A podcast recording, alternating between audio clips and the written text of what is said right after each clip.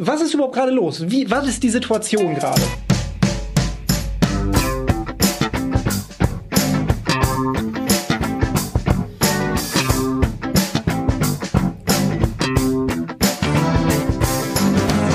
Hallo und herzlich will. Äh, ach Gott, Entschuldigung, ich hab's verkackt, das Intro. Hallo und herzlich willkommen. So, jetzt nochmal zur Medienwoche, Ihrem Medienpodcast des Vertrauens. Mein Name ist Stefan Winterbauer. Ich arbeite bei Media am anderen Ende der Leitung. Begrüße ich wie jede Woche meinen lieben Kollegen. Hallo. Christian Mayer von der Welt. Hallo So, und herzlich sorry. willkommen auch von So- mir. Sorry, ich war eben irgendwie, ich war total raus, äh, äh, weil ich habe Äh, wahrscheinlich wegen Rezo. Ja, ich habe gemerkt, dass dieses hektische Rezo-Intro gar nicht zu unserer jazzig entspannten Intro-Musik passt. Und Ja. äh, jetzt steht auch noch der Hund auf. Ich, ich bin hier in meinem Privatstudio mit zwei Hunden. Und die werden nervös. Kannst du kurz, Christian, äh, das Publikum bespaßen, äh, während ich die Hunde rauslasse? Es dauert zwei Sekunden, ja? Moment. Ja, kein Problem. Ja, ich hätte jetzt gefragt, wie es Stefan geht, ähm, aber wir hören ja selber, wie es ihm geht. Er muss sich um die Hunde kümmern. Ja, ich verweise noch mal kurz auf den äh, Aussteiger aus unserer letzten Ausgabe. Äh, da haben wir ja so ein paar Phrasen ausgetauscht. Ähm, Hallo, ich so, bin was wieder da. auf den Wecker geht. Ich, ich mache gerade Eigenwerbung für einen Artikel von mir. Verdammt, jetzt bin ich einmal weg und dann macht er schon Eigenwerbung. Nein, diese Phrasen, über Ach die so, wir ja, gesprochen haben, ja. die uns auf den Geist gehen. Ich habe da jetzt auch noch mal was zu geschrieben, wir verlinken das in den Show Notes. Und ich wollte dich eigentlich fragen, wie es dir geht. Ähm, aber wollt- du bist wahrscheinlich weiter ähm, bester Gesundheit und Laune. Also bester Gesundheit bin ich, ja. Laune schwankt. Wenn wir aufnehmen, bin ich natürlich immer top gelaunt. Ich wollte das eben so machen, ein bisschen wie Charlotte Roach in ihrem Pardiologie-Podcast, weißt du? Die steht doch auch, als ich es noch hörte, die steht da auch mittendrin immer mal so auf und geht weg. Und das fand ich immer, finde ich dann so authentisch. Und ich dachte jetzt, der Hund steht auf und macht hier Terz, dann stehe ich jetzt auch auf, lass den schnell raus. Wir nehmen das ja alles gnadenlos auf, weil wir eine No-Cut-Policy haben hier. Also wir schneiden nichts im Regelfall, außer es geht komplett granatenmäßig, wirklich haben wir richtig schon mal schief. was so richtig? Nee, haben wir Nee, nicht, nee, nee, nee. Also bei, bei Interviews habe ich schon mal was, äh, wenn Ja, der Gesprächspartner darum gebeten hat, ich möchte nochmal neu ansetzen oder so. Da habe ich schon mal geschnitten. gut, aber das aber ist keine auch, unvorsichtigen Äußerungen, Nee. Beschimpfungen. Aber ich habe, sind ja auch und das ist auch nur einmal Ja. passiert, wo ich mich, glaube ich, bisher. Ansonsten wird alles weggesendet. Das ist ja das Schöne auch am Podcast. Man sendet alles Ja. einfach so weg. Okay. Gut, Aber wir sind hier, äh, wir nicht machen zu das. viel. Wir machen das Mediengeschehen der Woche. ähm, es ist wieder einiges los in Medienhausen. Ähm, wir haben nachher, oder hast du das auch schon verraten, ein Interview äh, von dir mit einem Me Medienökonomen. Nein, ich war bislang gänzlich fast äh, unmedienspezifisch. Also ich habe nachher mit, äh, wir spielen nachher ein Gespräch äh, ein, das ich geführt habe mit äh, Professor Frank Lobix von der Technischen Universität Dortmund über die Folgen von Corona für die Medienbranche. Der ist Medienökonom, also Genau. spricht darüber, was steht uns da ins Haus Weil wir hatten ökonomisch. vergangene Woche Professor Haller, da haben wir das Ganze ein bisschen so aus einer gesellschaftlichen Sicht beleuchtet, das Thema. Jetzt diese Woche ein bisschen die wirtschaftliche Perspektive. Ähm, äh, ja, da kann man sich drauf freuen. Aber jetzt machen wir erst unsere Schnellrubrik. Kann das weg? Dumont, das freundliche Medienhaus aus Köln am Rhein, hat äh, jetzt äh, gestern war's recht aktuell. Wir nehmen Freitag auf äh, mit der Meldung von sich reden gemacht, dass sie jetzt wieder Millionen investieren wollen oder einen Millionenbetrag äh, hieß es in ihre Kölner Zeitungen. Die wollten sich ja ursprünglich von allen Regionalzeitungen trennen. Ähm, sie haben auch einiges verkauft. Die Berliner Zeitung, Berliner Kurier ging an das Ehepaar Friedrichs, die Mitteldeutsche Zeitung ging an äh, die Bauer Media Group und die Hamburger Morgenpost ging an den Hamburger Unternehmer Arist von Harpe. Aber äh, für den Express, äh, die Boulevardzeitung und den Kölner Stadtanzeiger wurde kein Käufer gefunden. Jedenfalls keiner, der wahrscheinlich bereit war, den Preis zu bezahlen, weil die beiden Zeitungen, vor allem der Stadtanzeiger, die stehen noch ganz gut im Saft, sage ich jetzt mal. Und da will man natürlich auch ein paar Euro für haben und nicht etwa einen negativen Kaufpreis, wie das ja manchmal geraunt wird für das eine oder andere Blatt. Und ja, was, was, was kann man dazu sagen? Es gab auch noch ein paar Personalien dazu. Ja, äh, gut, äh, da geht der ein oder andere Manager muss gehen. Ähm, ich habe jetzt bei euch gelesen, das stand, glaube ich, Personalbeben oder so. Ich fand das jetzt Halt, das, nur so ein bisschen das war nicht von oder? uns, Nein? sondern Oh, das hat der Xing Newsletter, die, äh, Ja. das Business-Netzwerk Xing, das macht jeden Ja. Tag auch so ein Medien-Newsletter und dann nehmen die immer so Mediennachrichten von verschiedenen Quellen und auch von uns öfters und die basteln da immer neue Überschriften und oft sind die ziemlich zugespitzt. Das ist mir Nee, neulich bist du denn nicht sicher, dass das die. SEO-Überschrift ist? Ja, ja, ja, nee, ist es nicht. Das ist mir neulich nämlich schon mal aufgefallen. Ich weiß, da, da muss jemand, also die machen da neue Überschriften. Wir wollten da auch mal reden mit denen deswegen, weil so ganz super finde ich das nicht, ehrlich gesagt. Hallo, liebe Xing-Leute. Also mir, ich dachte immer, das wäre die SEO-Überschrift, die da übernommen wird. Nee. Also gut, ja, du hast recht, da müssen ein, ein zwei, drei Leute gehen, aber mh, insgesamt äh, ist das, was man, was man halt so macht. Du hast es eben äh, beschrieben, diese Strategie. Man wollte verkaufen, die Erben eigentlich wollten verkaufen, denn die müssen das, also die Gesellschafter müssen das ja auch erstmal überhaupt genehmigen, dass sowas gemacht werden darf. Die haben das erlaubt. Für Köln fand sich halt nun niemand. Man hätte es so viel hörte ich das ein oder andere Mal, aber trotzdem gerne verkauft. Nun hat man es nicht verkauft jetzt macht man, ich sage jetzt mal positiv, das Beste draus und sagt, wir sind jetzt das regionale Medienhaus und der Kölner Stadtanzeiger das Leitmedium in Köln. Das ist er ja eigentlich sowieso, wenn man mal die klassische Medienbranche betrachtet, denn eine andere große Zeitung, die Kölner Rundschau gibt's noch, gehört aber auch Dumont gibt es ja gar nicht. Ja, also äh, so. Aber ich, finde das jetzt erstmal richtig. Äh, Was macht man, wenn man ein gut aufgestelltes, renditestarkes Blatt hat, wie den Kölner Stadtanzeiger? Das Boulevardblatt Express hat eher Probleme. Äh, Was macht man dann? Ja, ja, man, man versucht halt in digitale Abonnementstrategie zu investieren, in Veranstaltungen, kann man natürlich im Augenblick nicht machen, aber kommt ja wieder, hoffentlich. Äh, ein, man will ein nachhaltig erfolgreiches digitales Geschäftsmodell etablieren, hat die äh, Erbin Isabella Nevin Dumont gesagt. Das ist natürlich ein bisschen bla bla, ja, aber bisschen bla bla. nicht das, aber nicht unbedingt falsch. Deswegen, ähm, ja, das ist eigentlich Business as usual. Sie gründen jetzt halt nur ein ein neues Unternehmen, in dem dieses Medienhaus in dem diese Medienaktivität mit regionalem Bezug äh, zusammengefasst sind. Und der vorübergehende CEO wird Christoph Bauer, der ist CEO von Dumont und hatte diesen ganzen Verkaufsprozess angeleiert. Ähm, wer dann später mal der endgültige Chef wird, steht wohl noch nicht fest. Ja, genau. Und der Chefredakteur vom Espre- Express, der geht eben auch und äh, der äh, ähm, Stadtanzeiger-Chef übernimmt die beiden gemeinsam in einem gemeinsamen Newsroom, so wie ich das gelesen habe. Ja, also die legen das auch so ein bisschen weiter zusammen und setzen den Fokus schon aufs Digitale, zumindest was die Ankündigungen betrifft.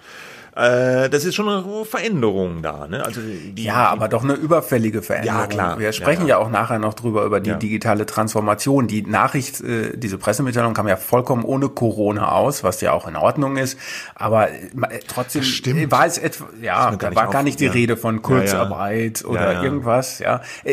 Ist ja alles fein, man will das vermutlich voneinander trennen, aber diese Mitteilung hätte natürlich auch so oder so ähnlich schon im vergangenen Jahr oder noch viel früher kommen können, dass man das jetzt vorhat. Ähm, das ist jetzt nichts irgendwie besonders Außergewöhnliches, ja, finde ich. ja, gut. Also legen wir es erstmal zur Seite. Ja. Äh, nächste Nachricht, ein bisschen eine kleinere News. Leonine, das sympathische Bewegtbild-Konglomerat von Freddy Kugel und KKR, ähm, machte diese Woche von sich reden. Sie starten gleich drei Streaming-Dienste. Huch, habe ich gedacht, als ich die Pressemitteilung gesehen habe. Was machen die denn da wieder? Also Leonine, das ist diese Firma, die haben alles Mögliche äh, zusammengekauft auf dem deutschen Markt. Tele München Gruppe, Universum Film, Wiedemann und Berg Produktionsgesellschaft haben die gekauft und wollen so eine Art One-Stop-Shop für Bewegtbild werden. Nicht zu vergessen die Produktionsfirma von, von Günther Jauch. Ja, stimmt. I und U äh, Entertainment heißen die. Also die produzieren all, alles weg von der Trash-TV-Show bis zur super Netflix-Serie oder Filme haben die auch Rechte dran.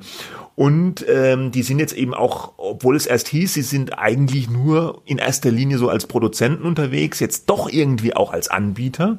Die machen nämlich drei, drei Streaming-Dienste. Das eine heißt, oh, jetzt muss ich gerade mal nachgucken. Horror. House of Horror, House ich. of Horror klingt wie so eine Kirmesbuden-Attraktion ein bisschen. Nee, ich glaube, es gab mal eine Simpsons-Folge, die, äh, nee, The Tree House of Horrors, glaube Ja, ich, also die. normalerweise ist es so auf dem Rummelplatz so eine schäbige Bude, wo so, so, so Figuren draußen stehen. Weißt du, so arbeitslose Ja, ja. Schauspieler, die sich noch so eine Gummimaske überziehen, ist House Oder Menschen Horror. mit dem Kopf unterm Arm. Ja, so. ja, aber jetzt ist es auch ein Streamingdienst bei Leonine. Es gibt äh, Horrorschmonzes zu sehen, unter anderem die Serie Slasher, ja, und, und noch ein paar Da andere. ist ja auch Tele 5 als Sender Escape immer so Room. ganz. äh, Ja, ne? also- Tele 5 hatte immer so diese ganzen Horror-Trash-Filme äh, so, gezeigt. So ja. richtig endüberzeugt hat mich das nicht, was ich da im Angebot gelesen habe. Egal. Dann ein weiterer Streamingdienst von Leonine, Filmtastic. Da sollen Blockbuster gezeigt werden, also Kinofilme. Und Arthouse äh, äh, Cinema, also SNMA, Arthouse SMN, SMN. Bitte? CMA, Arthouse, ja. Moment, Was, was, was sind das für Buchstaben, die du Es da sind- gesetzt hast? Es ist so eine, ähm, wie sagt man, so eine Abkürzung für Cinema. Äh, CN, wusst- ich schlag's gerade nach. Ach so, sorry. okay, egal. Egal, Ja, ja, egal. ja. Wie der Wir verlinken das in den Show Notes, äh, damit jeder sich diesen Streamingdienst gegebenenfalls irgendwie Ja, äh, also bei diesem abonnieren kann. Der kostet ja auch nur 3,99. Jetzt habe ich sorry, Arthouse CNMA. CNMA, also Cinema. Cinema. Cinema, ja. So wie The Zone wahrscheinlich. Ja. Und da werden halt so Independent-Filme gezeigt. Jeder Dienst kostet 4,99 im Monat, aber ganz ehrlich, ich weiß nicht. Es ist halt so eine. War das nicht 3,99? Entschuldigung, aber so genau wollen wir doch sein. Waren es 3,99? Dachte ich. Ja. hast recht. Entschuldigung, 3,99 Mhm. im Monat. Also relativ günstig, aber hm, ich weiß nicht, ich weiß nicht. Es ist halt so eine weitere Verwertung von den Inhalten, Genau. ob es Ja, klappt. äh, ich glaube, ich finde, da muss man überhaupt nicht skeptisch oder sonst was sein. Das ist ja kein großes Risiko, wahrscheinlich so einen Streamingdienst klar. aufzusetzen. Da gibt's äh, vermutlich technische Lösungen, äh, die jetzt nicht die Welt kosten. Ähm, die er- erschließen sich zusätzliches Potenzial. Viel wird es wahrscheinlich nicht sein, aber es sind einfach so, so Zusatzeinnahmen, die man generieren kann, ohne großen Aufwand äh, zu haben. Genau. Ja. Ohne großen Aufwand. Auch hier jetzt weg. Und die letzte Meldung im Kurzteil äh, Pro 7 Sat 1. Ah nee, wir fangen mit RTL an. RTL hat jetzt gerade aktuell gemeldet, sie führen die Vier-Tage-Woche ein und auch Kurzarbeit, wie so viele andere Medienhäuser auch. Ähm, weil die Umsätze einfach einbrechen. Sie sind aber noch äh, sozial und stocken bei der Kurzarbeit auf 100 Prozent auf für die Mitarbeiter, sagen sie. Ist respektabel. Und äh, Pro7 Sat1, der andere große Medien-TV-Konzern in Deutschland, den beutelt es auch. Die haben jetzt diese Woche gemeldet, sie kassieren ihre, ihre Prognose für dieses Jahr und sie melden 40 Prozent Einbruch im Werbeumsatz. Das ist natürlich schon eine ganze Menge. Und Aber ich glaube, damit liegen sie nicht schlechter als andere Medienunternehmen. Ne? 40 Prozent ist nee. wahrscheinlich so eine Richtschnur, ja, oder? ja, ja, wahrscheinlich, ja, ja schon. Aber es ist halt, äh, es ist halt schon eine Menge. Also Na klar. meine, ähm, die anderen haben vielleicht noch, das sagt ja auch nachher der der der Professor im Interview mit dir, haben vielleicht noch andere Erlösströme, Abos oder so. Und so ein Konzern wie Pro7 Sat1, der ist halt immer noch zu wirklich zum überwiegenden Teil vom äh, Werbeumsatz abhängig. Ja, aber das gilt für RTL.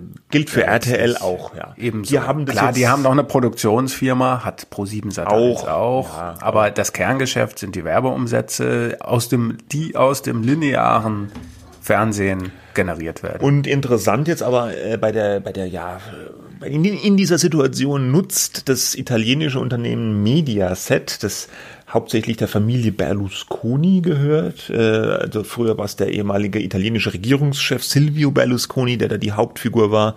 Äh, mittlerweile sind das, glaube ich, was ist der Sohn oder so? Sein Sohn, ja. Der da das führt. Die haben ihren Anteil, die waren eh schon beteiligt an Pro7 Sat1 und die haben jetzt nochmal aufgestockt, ziemlich satt.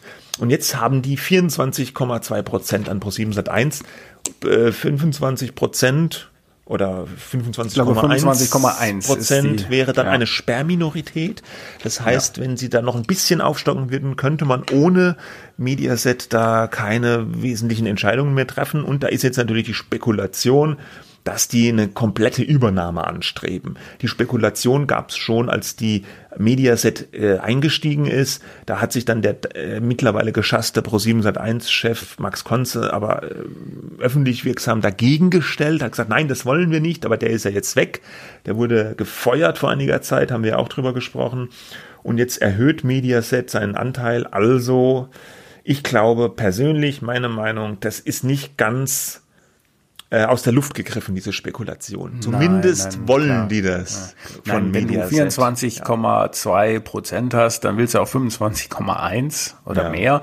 Die nutzen jetzt die Schwächephase aus, wobei ich jetzt gar nicht unbedingt glaube, dass Mediaset so viel besser aufgestellt ist als äh, Pro7 Sat1. Die sind halt nur gerade äh, sozusagen ein Übernahme zum Übernahmekandidaten geworden, schon eigentlich seit einem Jahr, als das klar war, dass Mediaset da einsteigt äh, die haben so Vorstellungen von so einem äh, sagen, europäischen Medienunternehmen. Das ist ja auch vielleicht gar nicht falsch gedacht. Ja? Äh, nur, du hast recht, Konze hatte sich dagegen gewehrt. Äh, aber das muss man wohl dann auch als CEO, wenn er jetzt eine andere Haltung vertreten hätte, ähm, dann hätte er das mit den anderen Eigentümern abstimmen müssen. Und dann hätte man sich ja so, so ein bisschen zu lame duck gemacht, wenn man gesagt hätte, ja bitte, wir finden es auch besser, wenn ihr uns übernehmt. Mm. Man muss ja als CEO dann eigentlich sagen, naja, aber wir sind, wir stehen doch viel besser da, wir haben doch die fortschrittlichere Strategie ja. und so weiter. Europäischer Medienkonzern hatten wir doch auch schon mal irgendwann, oder? Auch mit Pro7 Sat1 damals, da waren die ja auch schon mal äh, in, in Eigentümerschaft eines Finanzinvestors, Permira und ja. war das auch KKR? KKR ja. Mhm. Und äh, da hatten sie ja noch so eine schwedische äh, TV-Kette, SBS hießen ja, die. Genau. Und da hat man damals, wenn ich mich recht erinnere, auch so vom europäischen, vom paneuropäischen TV-Konzern geschwafelt. Und das hat aber damals nicht so richtig funktioniert. Vielleicht klappt es ja Die haben es dann halt wieder verkauft. Ja, genau. Ja. Okay. Ja, aber ähm, hier noch knüllen. So. Knüll doch nochmal. Gut. Mhm. Ja, das waren die Kurzthemen. Ne? Genau. Ähm, damit kommen wir zu unserem Hauptthema. Wir haben uns schon in den vergangenen Wochen immer wieder unterhalten, was für Folgen hat Corona eigentlich direkt äh, für äh, die Medien, was für Auswirkungen. Wir haben schon gehört, Kurzarbeit, äh, Dividenden kassiert und Prognosen sowieso. Und dann haben wir uns in den vergangenen Wochen gedacht, bevor wir uns dann nochmal drüber unterhalten, fragen wir eigentlich mal jemanden, der sich mit der Materie sehr, sehr gut auskennt. Und so einer ist der Medienökonom Frank Lobix, der ist Professor an der Technischen Universität Dortmund, Spezialist für digitale Transformation. Ja, und äh, mit dem habe ich gestern am Donnerstag ein längeres Gespräch geführt. Länger sage ich extra dazu, es ist eine halbe Stunde ungefähr, aber ähm, es, es, es lohnt sich wirklich sowohl für Leute, die sich für Medien nur so am Rande interessieren, aber auch, ich glaube, für Profis sehr da mal zuzuhören, weil einem das ein bisschen vor Augen führt, welche ähm, Herausforderungen da eigentlich jetzt auf die Medienbranche Gabor Steingart würde wahrscheinlich sagen, es muss Ihnen nicht alles gefallen, was er sagt, aber Sie sollten ihm zuhören. In diesem Sinne, bitteschön. Wir sprechen heute über die Digitalisierung der Medien unter dem Vorzeichen der Corona-Krise. Zum Gespräch begrüße ich Professor Dr. Frank Lobix, Medienökonom an der Technischen Universität Dortmund. Schwerpunkt seiner Forschung ist die digitale Transformation der Medien sowie die Folgen und strategische Konsequenzen für Medienbranche und Medienpolitik. Hallo, Herr Lobix. Hallo, Herr Mayer. So, einige aktuelle Meldungen sind ja schon reingerauscht in den vergangenen Tagen. Pro7 streicht die Prognose, erwartet für April den Einbruch von Werbeeinnahmen. Disney verschiebt Kinostarts, Netflix verzeichnet ein Rekordwachstum bei den Abonnenten. Die Privatradios fordern die Unterstützung vom Staat und zahlreiche Verlage beantragen Kurzarbeit. Also ähm, Corona trifft die Medienbranche einerseits hart. Gleichzeitig heißt es ja immer, Corona beschleunige jetzt die digitale Transformation von Wirtschaft und Gesellschaft. Das wäre ja positiv. Äh, stimmt das denn überhaupt? Ja, das kann man aus ökonomischer Perspektive kann man das so äh, sehen. Da befinden wir uns quasi jetzt so ein super Zeitraffer, einer Zeitmaschine, die uns jetzt nach vorne katapultiert. Ähm, also es ist ein gleichzeitig aber auch jetzt hier nicht nur positiv zu sehen, sondern wir erleben auch so ein gewisses Schockmoment, denn ähm, wir sehen auf einmal, wussten es schon vorher, aber sehen jetzt noch mal viel schärfer, dass die Medienbranche in Deutschland eigentlich auf diese digitale Transformation ich meine jetzt die publizistischen Medienunternehmen, nicht wirklich ähm, top vorbereitet äh, sind. Ähm, und so befürchte ich oder das sage ich voraus, wird sich die ökonomische Verdrängung der deutschen publizistischen Medien durch die internationalen großen Plattformen und Streaming-Giganten, die wird sich noch beschleunigen. Ähm, und das ist wichtig zu sehen, denn äh, diese strukturelle Einbettung der Corona-Medienkrise, das ist etwas, was wir ähm, beachten müssen, wenn wir jetzt über Folgen und Konsequenzen nachdenken. Denn es wird nicht reichen, jetzt einfach nur mal kurz ganz viel Geld auf irgendwelche Medien zu schmeißen. Wenn wir sozusagen die strukturellen Probleme, die jetzt ähm, akzeleriert werden mit dieser ähm, Beschleunigung der digitalen Transformation, wenn wir die außen vor lassen und die nicht auch langsam angehen. Was meinen Sie mit struktureller Einbettung denn genau? Ich meine damit, äh, dass wir ja äh, mitten in der digitalen Transformation der Medien drin sind äh, und ähm, entsprechend ähm, werden die Markttrends, die die digitale Transformation auszeichnen, die werden hier, die kriegen jetzt sozusagen den Corona-Push. Wenn man sich das mal vor Augen führt, ganz simpel gesprochen, dann haben wir drei Markttrends, die hier zu beachten sind. Das eine ist dass wir immer mehr, also dass äh, die ökonomische Bedeutung ist immer wichtig. Es geht hier um die ökonomische äh, Interpretation. Die ökonomische Bedeutung des digitalen Marktes wird natürlich wachsen, weil der ähm, klassische, die klassischen Märkte gehen da zurück. Und jetzt geht's halt nochmal rasant zurück, sozusagen, schneller als erwartet. Ähm, zweitens haben wir eine Verschiebung hin zur Bedeutung der Publikumszahlungen ähm, in allen Märkten im Grunde genommen, äh, weil äh, der Werbemarkt eben ähm, jetzt äh, beschädigt ist ähm, und er prinzipiell sozusagen in der digitalen Transformation ins Internet abwandert und da dann äh, eben zu den großen Plattformen abwandert. Und ähm, das ist also der zweite ganz wichtige Trend. Man muss halt äh, Zahlungen im Internet generieren. Mhm. Und der dritte wichtige Trend ähm, sollte man äh, nicht vergessen, wenn die ganze Gesellschaft sich jetzt digitalisiert, dann werden digitale Talente, wie man immer so schön sagt, also der, der Krieg um die digitalen Talente wird, äh, äh, auch wenn man insgesamt sozusagen vielleicht wirtschaftlich ein bisschen zurückfällt, das wird äh, weiter ein enger Markt bleiben. Und äh, wenn man sich behaupten will, dann braucht man diese Leute. Das sind also drei zentrale Markttrends. Und ähm, da wird jetzt der Scheinwerfer drauf gerichtet, der Corona-Scheinwerfer. Und dann sieht man, die deutschen Medienunternehmen sind hier noch nicht so gut positioniert, wie wir das bräuchten. Mhm. Ah, und ja. ähm, vielleicht noch ein Randaspekt, äh, der ähm, äh, hier, äh, man, man sieht das ja jetzt, viele der Zuhörerinnen und Zuhörer werden da zu Hause jetzt im Homeoffice möglicherweise sitzen. Sie sitzen auch im Homeoffice. Das ja. ist natürlich auch so ein Aspekt, äh, der jetzt äh, nicht den Markt betrifft, aber äh, die Organisation der Medienunternehmen. Und da wird, werden wir sehen, dass das Medienmanagement merkt, oh, man kann das eigentlich effizient auch so äh, strukturieren und äh, das äh, spart ganz viel Geld. Also es wird das neue Normal. Sie werden damit leben müssen, sehr viel mit ihren Kindern im Hintergrund zu arbeiten. Ja, wir, also von der Welt ziehen wir ja selber irgendwann im Laufe des Jahres in den Neubau um und da sind auch schon so New Work-Prinzipien angewendet worden bei der Philosophie oder bei der Konzeption des Newsrooms. Ich glaube auch, dass es da zumindest bei einigen Kollegen Vorbehalte gibt. Was heißt das eigentlich?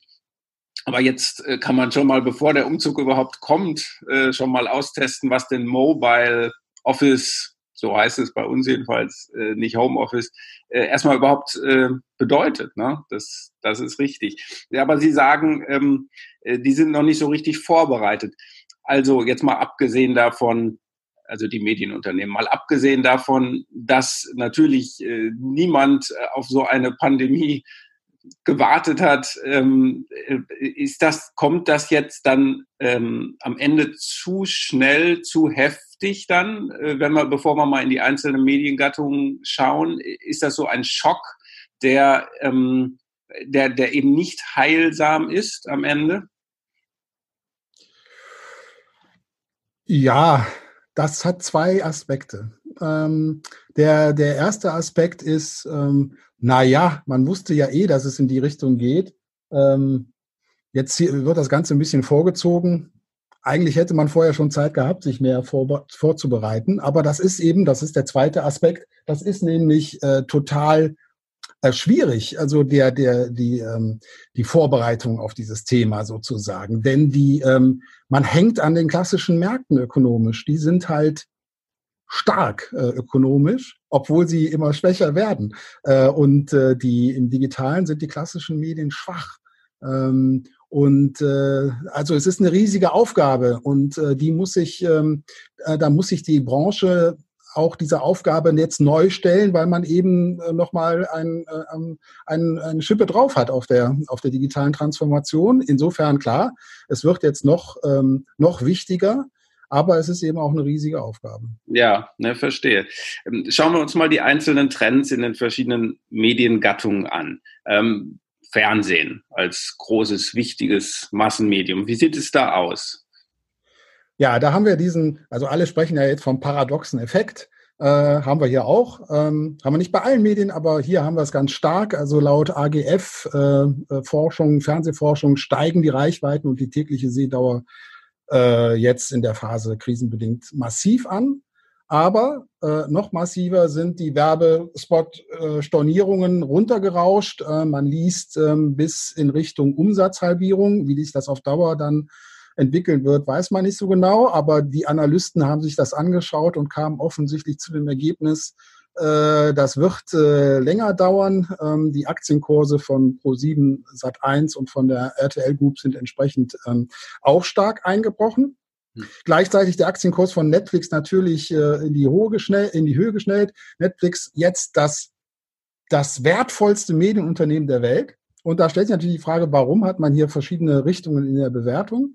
Und da muss man klar feststellen, und ähm, das mache ich jetzt einfach mal hier so tapfer, äh, die deutschen Fernsehunternehmen, die hängen halt noch brutal am Kerngeschäft TV. Ähm, am klassischen Fernsehmarkt halt. Und äh, dieser Markt wird jetzt äh, nochmal schneller schrumpfen. Man war darauf eingestellt und hat das auch schon gesehen. Also die Jüngeren sind ja eh schon da äh, massiv abgewandert äh, zu den äh, ins Digitale und auch äh, zu den Streaming-Anbietern. Jetzt äh, geht das halt schneller, äh, diese Schrumpfung dort. Und ähm, und dann guckt man aufs Digitale, guckt auf die Einnahmen, die, die man hier im, äh, im Kerngeschäft Video gemacht hat, also Video on Demand, äh, werbefinanziert und im Streaming-Geschäft. Und wenn man da wirklich in den Berichten äh, sich mal so durchwühlt äh, bis zu den richtigen Zahlen, äh, die da zum Teil gar nicht drinstehen, weil das äh, ein bisschen äh, immer verdeckt wird, bewusst, dann stellt man fest, ähm, das Geschäft ist erschreckend schwach. Also wenn man das, und das werden die Analysten gemacht hat, dann durchrechnet, dann, dann komme ich in meiner Schätzung auf äh, einen einstelligen Prozentsatz des Umsatzes, den man hier macht, verglichen am äh, Umsatz im TV-Kerngeschäft äh, ähm, sozusagen. Mhm. Also sagen wir jetzt vor Corona. Aber das, wird, äh, das wird ja dadurch nicht mehr. Und ähm, ja, der Digitalmarkt ist halt äh, hier dominiert von YouTube als Plattform und von Netflix und Amazon Prime und von dann, dann auch von Disney Plus wahrscheinlich.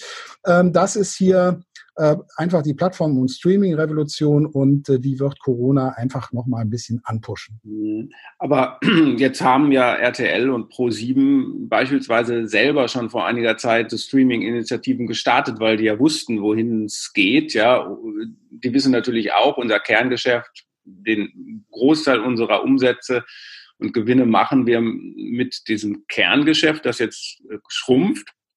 Aber gleichzeitig müssen wir ja in diese Streaming-Welt auch rein. Und dann haben sowas wie TV Now und Join aufgesetzt, mit großem Tamtam -Tam natürlich auch. Aber wenn ich das so richtig interpretiere, was Sie sagen, heißt das, ähm, das spielt in der Bewertung solcher Medienunternehmen, die auf nationale Märkte festgelegt sind, mit einem klassischen Kerngeschäft keine so große Rolle. Ja, würde ich sagen, das ist, äh, das ist ganz gut zusammengefasst. Ähm, die sind einfach klein. Ähm, und wenn man hier was äh, entgegensetzen will, das gilt für den Werbemarkt, das gilt aber auch für den Streamingmarkt, dann sollte man die Kräfte bündeln und zwar mhm. schnell. Mhm. Und dann sollte auch das Kartellrecht nochmal nachdenken, äh, mit wem man hier eigentlich in Konkurrenz steht.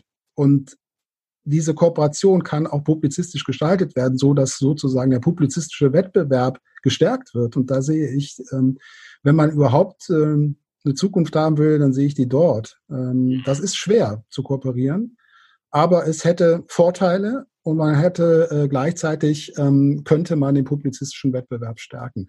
das wäre meine Antwort hier. Also mhm. alleine sind vielleicht selbst die Großen zu klein.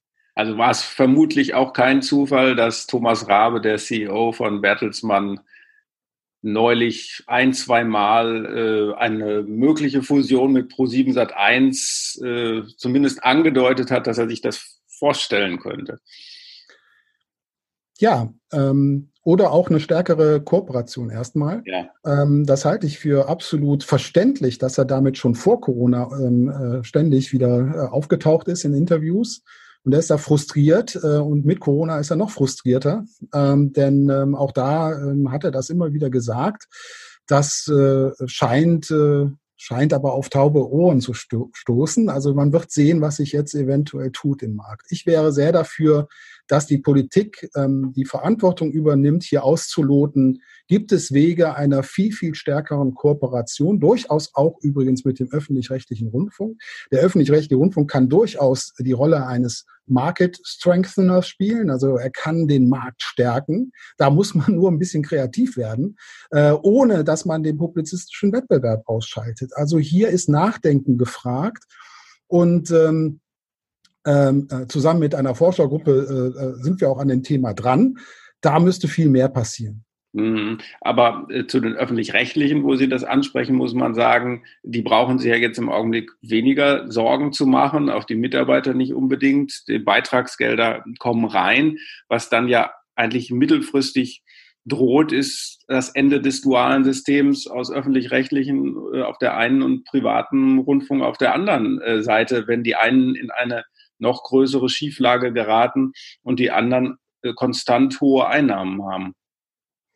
Kann man so sehen. Man kann aber auch sagen, äh, hier sind eben Potenziale der Kooperation absolut noch nicht äh, bedacht und gehoben.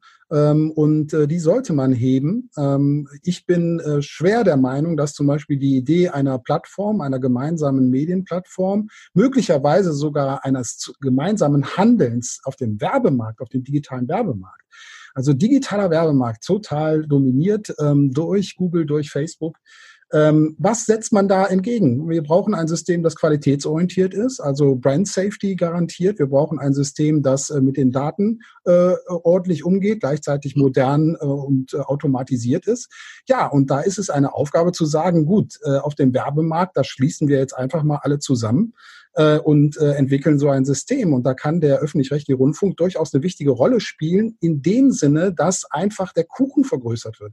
Also wir müssen hier Kooperationen ähm, ansetzen, wo man sagt, weil man groß ist und weil man die große Plattform ist, dann kann man erstens mehr Nutzer finden, man kann auch mehr zahlende Nutzer finden ähm, das kann dramatisch mehr sein, als man äh, als Einzelner jeweils bekommt, äh, wenn man sozusagen neben Netflix und, und Amazon Prime antritt.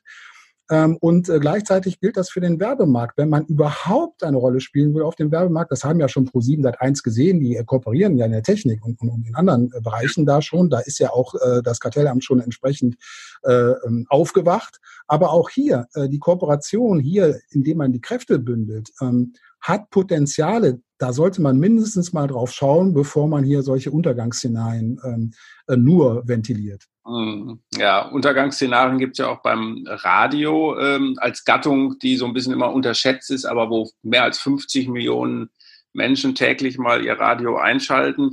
Ähm, die Privatradios, ich erwähnte das äh, eingangs, haben sich schon äh, sozusagen hilfesuchend an den Staat gewandt. Die brauchen Unterstützung. Wie sieht's denn da aus?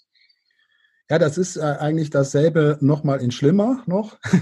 äh, wir haben hier äh, tatsächlich auch einen massiven Einbruch am Werbemarkt, insbesondere bei den Lokalradios natürlich, ähm, weil hier einfach viele wichtige Branchen quasi wegfallen, ähm, die eher lokal sind. Wir haben hier auch ähm, nach Branchenaussagen Einbrüche des Umsatzes von 50 bis 70 Prozent jetzt akut auch hier weiß man nicht, wie sich entwickeln wird, aber das kann insbesondere bei den Lokalradios, da stimme ich schon diesen dramatischen ähm, Äußerungen zu, zu existenziellen Schieflagen führen. Und wenn wir das erhalten wollen, also sozusagen auch hier dieses Lokalradiosystem ähm, für die äh, Privaten, äh, dann ist die Diskussion darüber, wie man hier staatlich unterstützen kann, durchaus angebracht, ähm, weil ähm, ähm, weil ähm, man hier zum Beispiel bei der UKW oder, oder auch DAB äh, äh bei den Distributionskosten kann man hier sicherlich äh, was machen, äh, ohne dass man dazu sehr eingreift. Äh, und digital, äh, wenn man da jetzt wieder auf das Digitale schaut, ist hier äh, fast überall so gut wie nichts. äh, auf dem man umsatzmäßig aufbauen könnte. Also da hat man einfach gar nichts. Äh, da spielt die Musik bei Spotify und Apple Music in der Zukunft. Ähm, da wird man äh, nichts äh, groß reißen können. Hm. Bei Podcasts, wir befinden uns gerade sozusagen in einem Podcast, da heißt es mal, die werden jetzt mehr gehört, weil mehr Zeit äh, angeblich die Menschen haben oder andere sagen, die werden weniger gehört, ähm, weil die Leute ja auch nicht mehr pendeln. Ähm, haben Sie da eine äh, Einschätzung? Ja, natürlich. Also für den Podcast-Markt ist das schön. Ähm, äh, und äh, ich finde es sehr schön, dass solche ähm, interessanten Produkte, wie das ist jetzt schon sehr eingeführt, aber Lage der Nation und solche Dinge, aber auch hier Ihr Podcast, äh, dass sowas funktionieren kann. Und das spielt sicherlich eine publizistische wichtige Rolle, aber natürlich nur in Nischen, in jeweiligen Nischen. Aber das ist ähm, das äh, trägt sich ja teilweise, weil man eben sehr, sehr geringe Kosten hat. Aber gleichzeitig muss man das eben auch sehen. Das sind dann eben auch Modelle häufig, wo die Kosten halt sehr gering sind, weil das letztendlich dann von einem äh, vielleicht gemacht wird. Das ist ja zum Beispiel bei Lage der Nation so, dass äh, da äh, Banse sozusagen das Ganze äh, macht. Äh, da kann der gut von leben angeblich. Äh, aber die haben auch äh, enorm viele Hörer, nämlich äh, wohl 200.000 inzwischen erreicht und ähm, die werden jetzt allerdings auch darunter leiden, dass der Vermarkter äh, möglicherweise hier auch bei der Werbung, ähm, also der Vermarkter ist ja der Vermarkter der ARD hier, äh, dass die dann natürlich auch Probleme bei dem Werbumsatz. Ich habe aber noch nicht mit denen gesprochen, aber das, das ist sicherlich ein Punkt, der wichtig ist und die können nicht mehr die Live-Formate machen.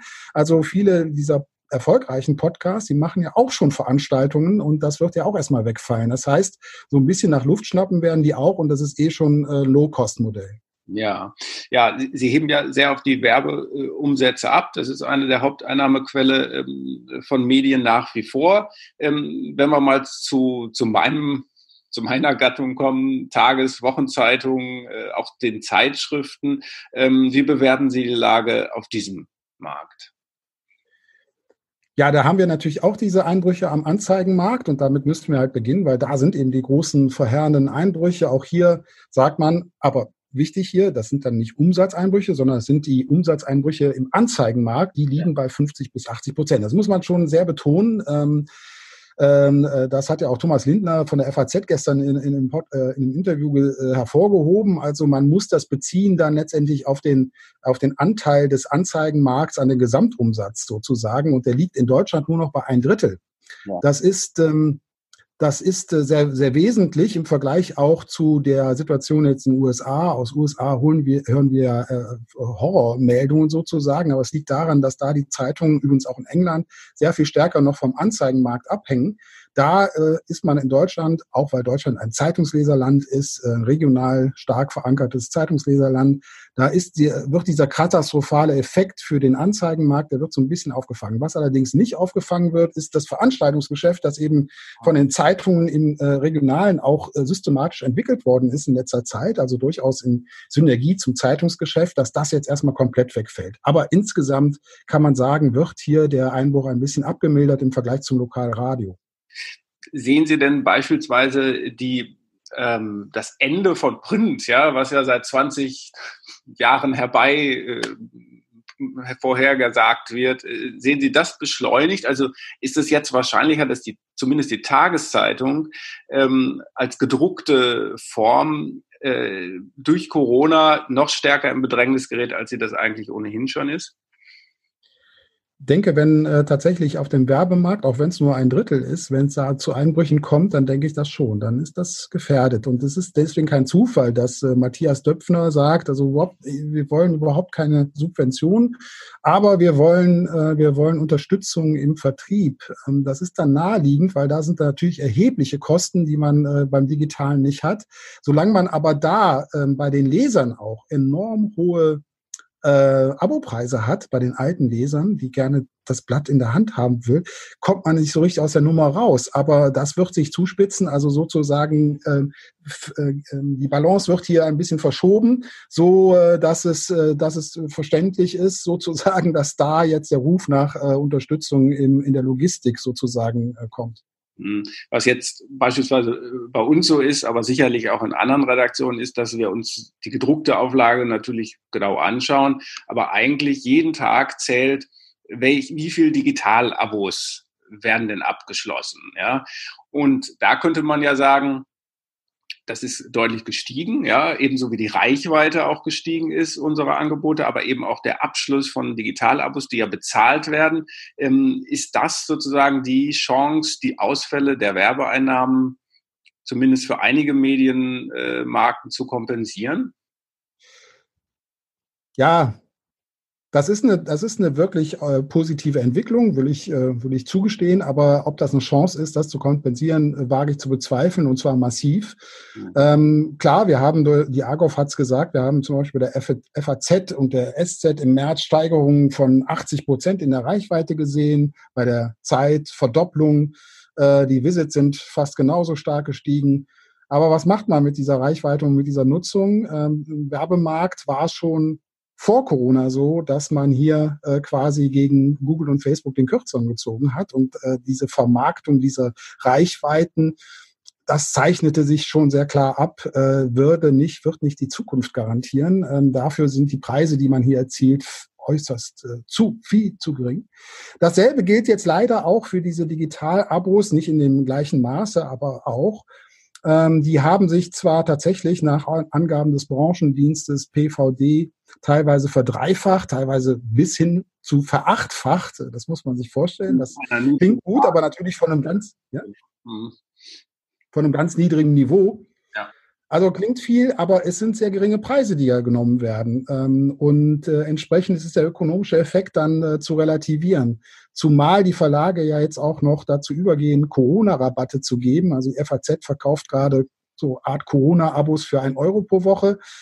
Äh, das ist ungefähr auch der Preis bei Bild Plus zurzeit. Ähm, und davon kann man dann viele verkaufen. Aber es stellt sich die Frage, was passiert mit diesen Abos, wenn vielleicht Corona nicht mehr so im Zentrum steht oder die Leute satt sind davon. Da habe ich die Befürchtung, dass diese Corona-Abos, wie ich sie dann nennen will, dass die dann auch wieder verschwinden. Deswegen bleibt die Schicksalsfrage, wie man strukturell deutlich mehr Einnahmen auf dem auf dem äh, Zahlschranken-Abo-Markt quasi generieren kann. Das bleibt eine sehr, sehr zentrale, wichtige Frage. Ja, ja, äh, das stimmt. Also äh, Sie sagen auch mit anderen Worten, ähm, wenn ihr schon Digital-Abos anbietet, das ist ja nun sozusagen auch das beispielsweise bei uns oberste strategische Ziel, dann fangt doch jetzt nicht an, da ähm, gratis oder reduzierte Abos äh, zu, zu äh, anzubieten. Das ist ja die Hoffnung darauf, dass die dranbleiben. Aber da sagen Sie ja, sind Sie skeptisch. Und trotzdem ist es ja noch dieser alte, das alte Netz, digitale Prinzip, erstmal Reichweite, dann eben auch bei Abos aufbauen, um dann möglichst viel zu behalten ähm, äh, später. Das stimmt. Äh, äh, was soll man auch anderes tun? Also das ist ja sozusagen hier die Marketingstrategie, die einfach äh, notwendig ist. Man, äh, äh, man investiert sozusagen in Registrierung, kann deswegen das Nutzerverhalten beobachten und, und spielt natürlich entsprechend auch genau das aus, was dann letztendlich zur Konversion führt. ob das jetzt ähm, journalistisch immer ähm, die naheliegende Strategie ist, ist ja das andere. Also man fokussiert dann sehr stark, das zeigen schon alle ähm, äh, Einblicke, die ich da nehmen konnte, sehr stark auf bestimmte Themen, die halt dann Konversionen bringen. Äh, die werden massiv teilweise sogar äh, tatsächlich im Management äh, so gefördert, dass man dann en entsprechend äh, äh, die Leistungsbewertung daran nur noch festmacht. Und das sind natürlich Entwicklungen, die sollte man nicht nur positiv sehen. Ähm, zumal auch hier, es stellt sich hier auch die Frage der Kooperation. Also ähm, Kollege Wellbrock äh, aus Köln hat sehr deutlich gemacht, anschließend an Forschung von äh, Brynjolfsson, ähm, äh, dass, ähm, dass das Bündeln ähm, von Inhalten auf einer Plattform enorm die Zahlungsbereitschaft steigern kann für das gesamte, also für das gesamte Paket. Ähm, und das sind ja die Modelle Apple News und so weiter, dass man sagt, oder Spotify, äh, jetzt vom anderen Markt, das könnte enorm viel Leute, viel mehr Leute dazu bringen, einen, einen guten Preis möglicherweise sogar für solche Abos zu zahlen. Ich weiß, dass viele da nicht gerne drüber nachdenken, aber auch hier, denkt mal drüber nach. ja gut, es gab das Modell Blendle beispielsweise, dieses Micropayment pro Artikel bezahlen. Ja, ja, nee, pro Artikel ist Quatsch. Ne? Ist totaler Quatsch. Hm, ja. Also müssen Abos sein, aber es, es, es macht halt Sinn, über einen Abopreis für ein ganz großes Angebot zu haben und dann umzuverteilen auf der Ebene darunter. Dann hat man nämlich den publizistischen Wettbewerb ähm, in der Ebene darunter, aber der Preis wird für das gesamte Angebot gezahlt. Das hat Bündlungseffekte in der, im Ausgleich der, Pre der Zahlungsbereitschaften der Nutzer. Das heißt, man kann einen sehr hohen Preis oder im Vergleich zu dem, was Einzelne nehmen könnten, hohen Preis nehmen und kann dann umverteilen. Ähm, das könnte, ähm, das könnte sozusagen die Anzahl von, von Käufern ähm, ganz massiv steigern, ganz, ganz massiv und auch die, die Einnahmen, die man generieren könnte. Da sollte man unbedingt drüber nachdenken. Alle, die das noch nicht gelesen haben, sollten mal ein ganz klassisches Paper der Internetökonomie Barkos Brynjolfsson unbedingt lesen ähm, um zu verstehen, was das für Potenziale sind. Das ist ein schwerer, zu, äh, komplexer Zusammenhang, weil es hat mit Statistik zu tun, mit, der, mit dem Gesetz der großen Zahl, den Ausgleichen von Zahlungsbereitschaft. Aber wenn, äh, wenn man das verstanden hat, dann kommt man von den Gedanken nicht mehr los. Wir verlinken diesen Text mal nachher in den oh ja, bitte. Notes. Ähm, wenn wir da mal auf das Gesamtbild kommen, Sie haben ja so ein bisschen das hohe Lied der Kooperationen ähm, gesungen gerade. Ähm, das ist in der Medienbranche sind die Kooperationen noch nie besonders gut ausgeprägt gewesen, nicht bei den Zeitungen, aber auch nicht bei anderen Mediengattungen. Ähm, aber ich höre da so ein bisschen raus. Erstmal denkt drüber nach und zweitens vielleicht sogar, ihr müsst darüber nachdenken, äh, weil es bleibt euch gar nichts anderes übrig, liebe Medienunternehmen. Ja, massiv. Ähm, denn ähm, ähm, ich widerspreche so ein bisschen, weil Kooperation sieht man ja massiv äh, sozusagen unter den Privaten. Also das heißt, da wo sie dürfen, tun sie das auch. Ähm, man hat ja extra deswegen das Kartellrecht schon angepasst, hat gesagt, also in allen anderen Bereichen, außer dem redaktionellen Bereich, darf man sogar ähm, wettbewerbsbeschränkende Kooperationen eingehen. Und man hat das ja auf dem Werbemarkt dann auch gesehen lief nicht so stark durch, wie ich mir das fast gewünscht hätte. Also ich finde Kooperation auf dem Werbemarkt zum Beispiel, die finde ich gut. Ähm, äh, aber man sollte jetzt noch kreativer werden und noch größer denken. Also man sollte tatsächlich diese Plattformgedanken ähm, äh, prüfen. Man sollte prüfen, ähm, ist es sinnvoll, auf den Werbemarkt zusammenzuspannen. Ähm, man sollte schauen, gibt es nicht doch ähm, enorme Potenziale in der Zusammenarbeit von öffentlich-rechtlichen und privaten Unternehmen zu zugunsten von beiden letztendlich, äh, so wie das ja ähm, äh, Ulrich Wilhelm sozusagen so ein bisschen penetrant, aber immer auf einer sehr allgemeinen Ebene, die nicht sehr konkretisiert war, immer wieder angedeutet hat. Matthias Döpfner ist da ursprünglich auch mal drauf eingegangen, hat gesagt, ja, er sieht da auch viele Potenziale, ne? aber letztendlich ähm, äh, ist man dann doch noch ähm, sich zu fein und denkt, äh, also für Kooperation und denkt möglicherweise, ja, man könnte ja zu denen gehören, die am Schluss da so überbleiben und äh, die, die sich durchsetzen können. So ein Survival of the Fittest äh, äh, Gedanke. Das mag sein. Ich fürchte auch, dass es in die Richtung gehen wird. Aber ich glaube, es gibt möglicherweise Wege, auch über Kooperation äh, die Förderung des Staates so einführen zu können, dass, äh, dass der publizistische Wettbewerb dadurch nicht im Sinne einer Staatsbeeinflussung ähm, äh, beeinflusst wird. Auch hier, da sind Potenziale des Nachdenkens, da ist wirklich Kreativität gefragt. Das sollte man mindestens mal ähm, alles durchspielen. Ja, ist richtig. Nur gibt es halt auch wahnsinnig große Unterschiede, was Sie, wir sprachen eingangs darüber, was die Vorbereitung auf diese, so ein Szenario angeht, einer Digitalisierung. Und da sind einige halt viel weiter als andere. Und deswegen, glaube ich, gibt es eben auch Vorbehalte gegen Kooperationen, denn Stärkere kooperieren weniger gern mit äh, Schwächeren. Ne? Dann braucht es da Anregungen dazu. Ja. Definitiv. Ja. Ähm, das ist ein Riesenproblem und das sollte man von vornherein, wenn man wirklich sagt Win-Win, muss das natürlich für jeden gelten und dann muss das auch für die Großen gelten, die hier schon weiter sind. Das ist, äh, das ist möglicherweise der Knackpunkt, an dem es scheitern wird, weil ähm, man muss dann auch bereit sein, auch ähm, im Hinblick auf, äh, wenn, wenn der Staat da helfen will, wenn er die Infrastruktur vielleicht unterstützen will und so, dann muss, muss das eigentlich abgebildet sein, weil sonst hat der Große und der schon weitere sozusagen tatsächlich keinen Anreiz, das zu tun. Mindestens Mindestens könnte er sich vorstellen, dann, ach, ich komme alleine vielleicht besser durch, dann bleiben die anderen alle, die, die bleiben zurück, die, ähm, äh, die, die kaufe ich entweder oder die, die werden einfach zumachen. Klar, das ist eine Marktbereinigung, die ist dann für den Großen auch sinnvoll und in, in, äh, in Branchen, die, ähm, äh, die sozusagen hier in diese Phase der Sättigung schon lange gegangen sind, ist das ja üblich, dass man hier so eine Konsolidierung hat. Und ähm, ja, das ist das größte Problem für Kooperationen, denke ich. Aber das muss man, das muss man eben dann auch wirklich berücksichtigen, dass man hier ähm, tatsächlich auch ähm, dann die Großen, ähm, dass die auch davon profitieren können. Das hört sich jetzt ein bisschen äh, äh, komisch an, weil natürlich diese Fördermodelle, die man bislang so kannte im, im, Medienmarkt, die gehen ja mal auf die Kleinen und sagen, wir brauchen ganz viel Vielfalt und so. Nein, äh, da muss man sich schon auch ehrlich machen. Ähm, man muss dann fair äh, darüber nachdenken und gucken, äh, gibt es nicht tatsächlich Win-Win. Und das kann man, glaube ich, äh, machen, ähm, indem man zum Beispiel eine Vorstellung von mir, wenn man so eine Plattform hätte. Man hat ja das Problem, dass die, äh, dass die äh, eingeführten großen Marken, die haben natürlich noch funktionierende Printmodelle äh, mit ganz, ganz hohen Abopreisen. Da ist natürlich die Gefahr dann groß der Kannibalisierung. Und äh, da muss man sich dann überlegen, kann man äh, hier nicht ähm, in der Zwischenzeit sozusagen, in der Übergangszeit tatsächlich am, bei den Jüngeren mal äh, subventionieren, wenn man jetzt äh, sozusagen die, ähm, die Logistik äh, subventioniert der, der Printzeitung, dann subventioniert man quasi das alte Segment, das alte Nutzersegment.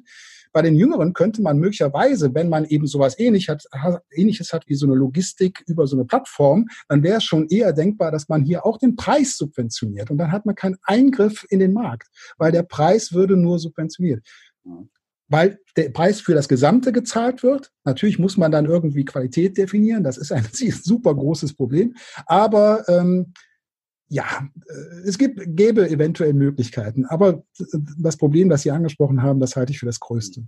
Hm. Und zum Schluss äh, Survival of the Fittest haben Sie genannt. Äh, das ist sozusagen das Binnenproblem der oder das Binnenthema der Medienunternehmen. Aber darüber sind eben die Plattformen. Und da sagen Sie, wenn ich es richtig verstanden habe, wenn überhaupt einer überlebt und davon profitiert, dann sind es äh, große Plattformen und nicht äh, klassische Medienunternehmen. Ja, es werden die Plattformen auf jeden Fall profitieren von dieser verstärkten Digitalisierung, wenn wir da nichts machen. Also wenn wir da nicht äh, zum Beispiel, also wenn wir die Regulierung nicht äh, stärken dieser Plattform, dann äh, wird das so sein. Ein, ein Thema ist natürlich immer noch Leistungsschutzrechte und, und, und, und Urheberrechte, äh, wie man die stärken kann gegenüber den Plattformen. Für mich ein Thema, das jetzt noch stärker auf die Tagesordnung kommt, wenn man tatsächlich die publizistischen Medienunternehmen äh, stärken wollte. Ähm, das ist das eine, aber die werden auf jeden Fall äh, in ihre Stärke, die werden sie weiter ausbauen, weil sie haben die Nutzerdaten, sie haben das Geld über die internationale Skalierung ähm, sie haben die entsprechenden Talente, also sie, sie saugen den Markt quasi leer. Und ähm, also für, für das, was, äh, oder auch wenn, wenn neue Apps oder neue, neue Entwickler, ne, wenn die was entwickeln, was, was Hand und Fuß hat, dann äh, landen die da irgendwann. Und das sind halt, ähm, das sind Vorteile, die können die kleineren deutschen Unternehmen in der Form nicht, äh, nicht aufholen. Also muss da mehr reguliert werden möglicherweise. Äh, gleichzeitig ähm, denke ich, dass man tatsächlich Kooperation braucht. Aber es gibt natürlich auch äh, die Strategie zu sagen, Survival of the Fittest. Es wird natürlich immer noch einen Markt geben, auch wenn der eben weiter schrumpfen wird. Und äh, wenn dann immer mehr aus dem Markt rausgehen, ja, dann konzentriert sich das dann auf Einzelne dann hat man möglicherweise irgendwann aber ein Vielfaltsproblem äh, selbst in diesem Qualitätssegment. Und hm, äh, bis jetzt hat sich der, hat sich äh, das Bundesverfassungsgericht zum Beispiel immer für Vielfalt ausgesprochen. Ähm, ich denke, das ist auch wichtig.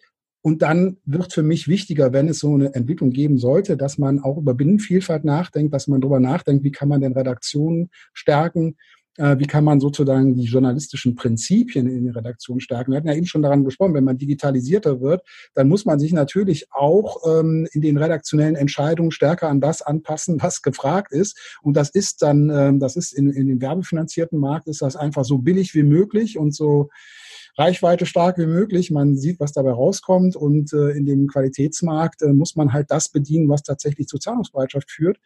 Ähm, auch hier meine ich, dass, dass eine Stärkung über Kooperation möglicherweise auch die Unabhängigkeit stärken kann. Bei Großen ist die Unabhängigkeit dann vielleicht auch gegeben, wenn sie sich da, ähm, wenn, wenn es zu einer Konsolidierung kommt. Das ist, eine, das ist eine große Frage, die kann man, kann man schwer allgemein, kann man jetzt schwer in die Zukunft blickend ja. äh, beantworten, was das wirklich bewirken wird.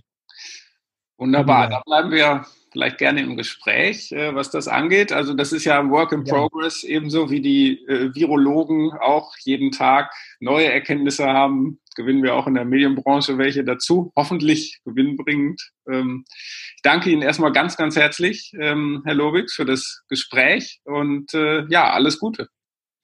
Ja, danke auch, dass ich hier in diesem guten Podcast mitwirken durfte. So, das war Christian im Gespräch mit Professor Dr. Frank Lobix von der TU Dortmund. Ja, interessant, was er sagt.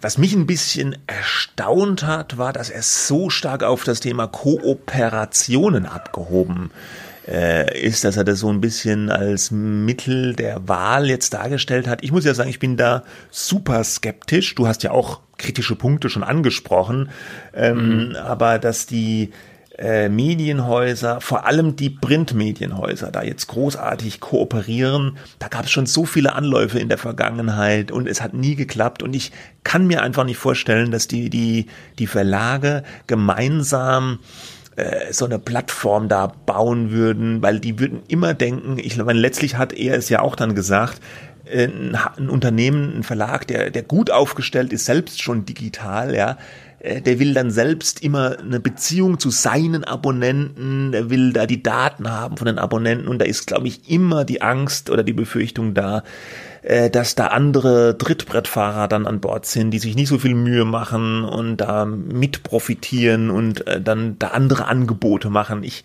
kann mir das nicht vorstellen, dass das. Ja, deswegen kommt. zögerte ja beispielsweise auch RTL oder was heißt zögerte, deswegen haben die sich ja entschieden, zum Beispiel nicht bei Join, dieser Plattform von Pro7 Sat1 mitzumachen, weil die ihr eigenes Ding machen wollen. Wahrscheinlich hat sowas, kann sowas theoretisch nur Erfolg haben, wenn das jemand macht, der sozusagen neutral ist.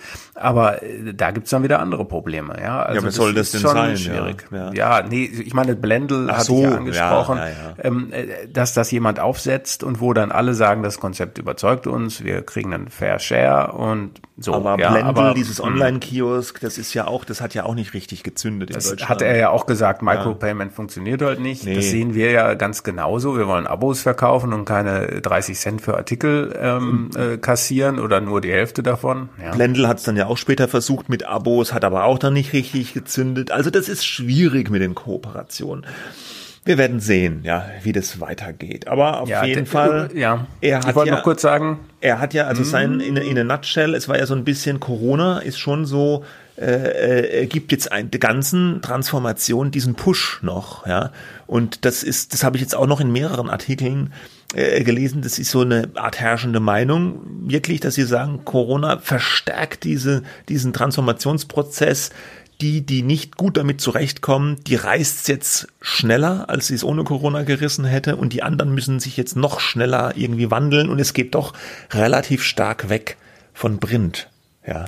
Ja, das ist, das wäre sozusagen die Darwin-Sichtweise ähm, de, mm. des Überlebens. Dieses Survival of the Fittest, was ihr auch angesprochen ja, habt. Ja, ja, ja, genau. Er hat übrigens äh, drei, vier äh, Artikel ähm, mir empfohlen, auch im Gespräch, und der hatte die nochmal mit ein bisschen Kommentierung mir als Mail zugeschickt, der Professor Lobix, und wir äh, stellen die in die Show Notes für die, die es Sehr gut. Wer sich da näher informieren möchte, bitteschön. gut, äh, sonst noch was gewesen diese Woche? Also also ja, unser Einspieler. Ach stimmt, der Einspieler war ja noch. Rezo war wieder da. Rezo hat wieder ja. zugeschlagen. Der alte Zerstörer der CDU. Diesmal hat er nichts zerstört, sondern er hat sich dem Thema äh, Corona und Schule angenommen. Im weiteren Sinne. Das Video heißt, Moment, ja, wie Politiker ähm, momentan auf Schüler scheißen. Und es hat in, im Moment, ich habe es gerade nochmal aufgerufen, hier 1,3 Millionen Aufrufe innerhalb eines Tages bei YouTube. Es ist also wieder sehr erfolgreich. Ich habe es mir auch gestern angeguckt und ich muss sagen, ich war erst so ein bisschen grundaggressiv, äh, weil ich mir gedacht habe, oh, jetzt wieder Rezo. Ich mag das, ja, ich mag ja den ganzen Stil nicht so von ihm, aber das liegt eher an mir, weil ich halt schon so ein mittelalter weißer Mann bin und mit diesem YouTube-Style nicht so richtig zurechtkomme. Und dann dachte ich, ja, was ist denn das wieder für eine Überschrift? Und dann, dann auch im Vorschaufoto wieder richtig dumm. Also da wird wieder richtig draufgehauen. Und ähm, dann habe ich das Video aber durchgestanden, habe es mir angeguckt und wenn ich das Ganze aber abziehe, äh, dass ich mit dem Stil nicht zurechtkomme und dass mich diese Art zu reden von YouTubern, von vielen YouTubern einfach nervt, hat er, finde ich, in den einen oder anderen Sachen doch einen Punkt gemacht, den ich nachvollziehen konnte. Äh, nämlich diese Sache, dass es vielleicht doch schwierig oder fast unmöglich ist, diese, diese Hygienevorschriften oder diese Abstandsregeln, die man einhalten sollte, bei einer Schulöffnung, auch nur bei einer partiellen Schulöffnung einzuhalten. Und dass es vielleicht dieser Zwang, Abiturprüfungen jetzt durchzuführen, dass der vielleicht gar nicht so notwendig ist, weil äh, die Abiturprüfung selber ja nur ein Teil der Abiturnote, ein Drittel, glaube ich, ausmacht und ähm, die, die anderen Leistungen, also die ganzen Noten, die vorher in dem, in der Oberstufe, in der, in der Kursstufe äh, äh, erreicht werden, dass die ja doch die Hauptsache sind und ähm, dass das in anderen Abschlüssen, zum Beispiel bei Bundesländern, kann man die mittlere Reife in einigen Ländern auch ganz ohne Prüfung erreichen. Ja, das ist doch in, in diesen Zeiten, wie man ja immer sagt.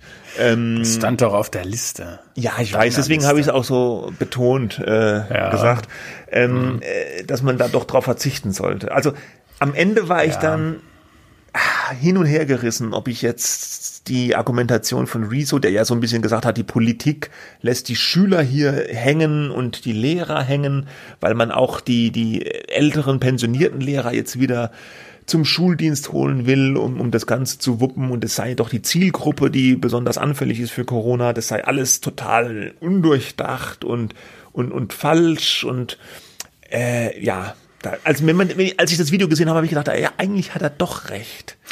Äh, äh, ja, natürlich kann man diese Position beziehen. Ne? Und er hat ja auch mal wieder recherchiert, ja, also hat sogar mit Armin Laschet telefoniert. Das fand ich besonders. Dann hat, aber, das, das war, dann hat er aber nachher, lass mich mal kurz, ja. äh, dann hat er aber nachher gesagt, hat er jemand noch mit jemand anderem äh, gesprochen, einem Bildungsexperten, und da hat er dann rausgefunden, dass Laschet ihm eigentlich nur Quatsch erzählt hat, sagt er, ja. ja. Ähm, so, so will, will damit sagen, natürlich, äh, er hat da ja äh, sicherlich einen, einen Punkt, ähm, auch, äh, auch mit diesem Hinweis, dass die Vergleichbarkeit ja eh nicht gegeben ist zwischen den Bundesländern. Wir haben ja das mhm. föderale System.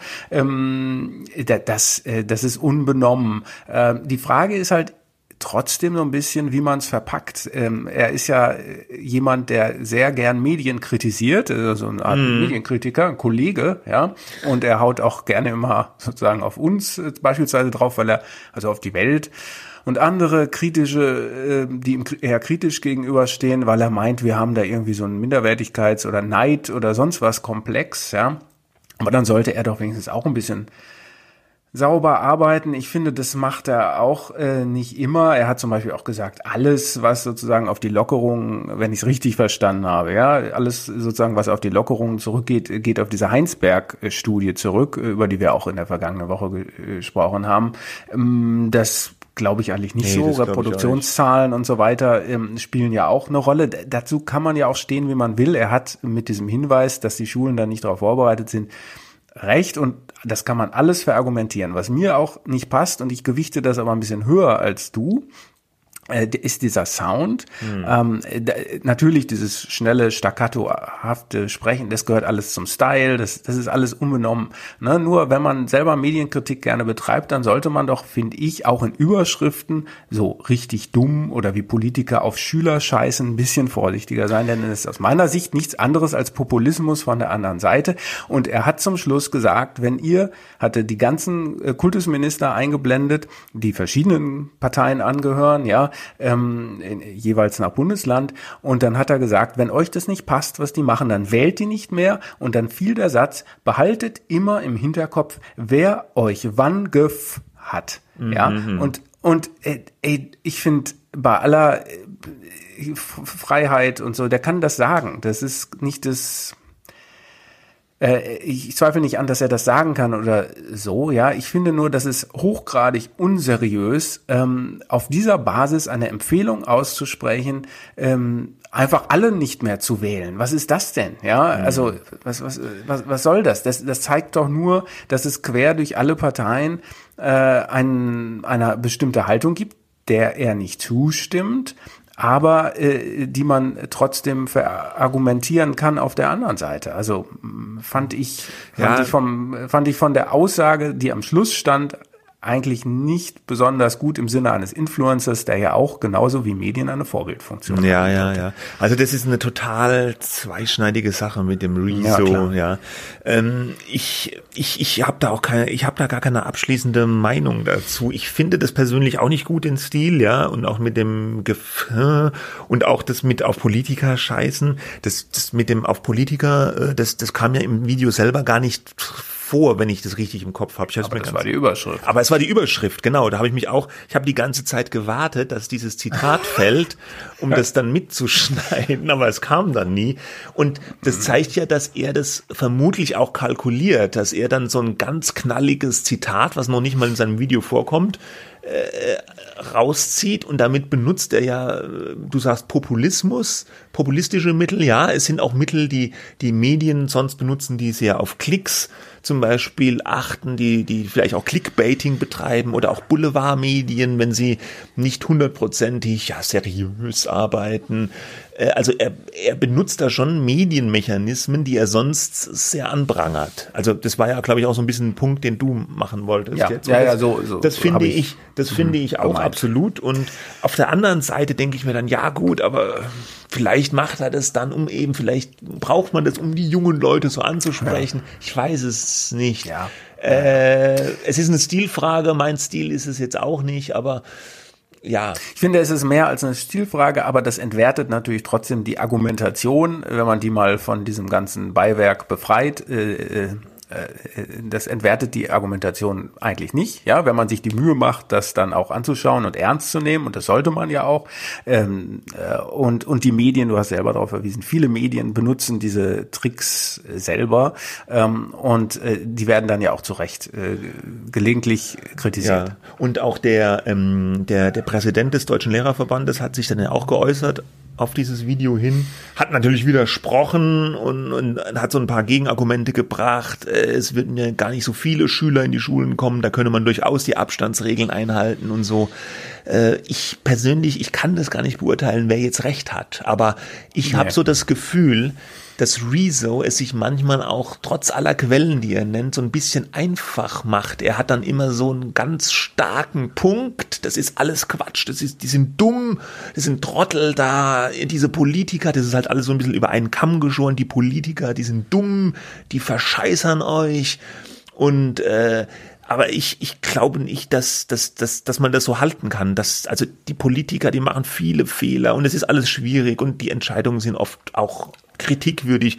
Aber denen jetzt zu unterstellen, die würden was er ja so ein bisschen macht, die würden die Schüler äh, äh, au- auf die Schüler scheißen, ja. Das ist ja so absichtlich. Also "Hö, wir Politiker, wir scheißen jetzt auf euch. Das, das, ich glaube schon, die Politiker tun halt auch ihr Bestes wahrscheinlich, was sie können, in diesen Strukturen, die nun mal wahnsinnig kompliziert sind und auch weit davon perfekt zu sein, um irgendwie mit der Situation zurechtzukommen und das zu machen. Ja.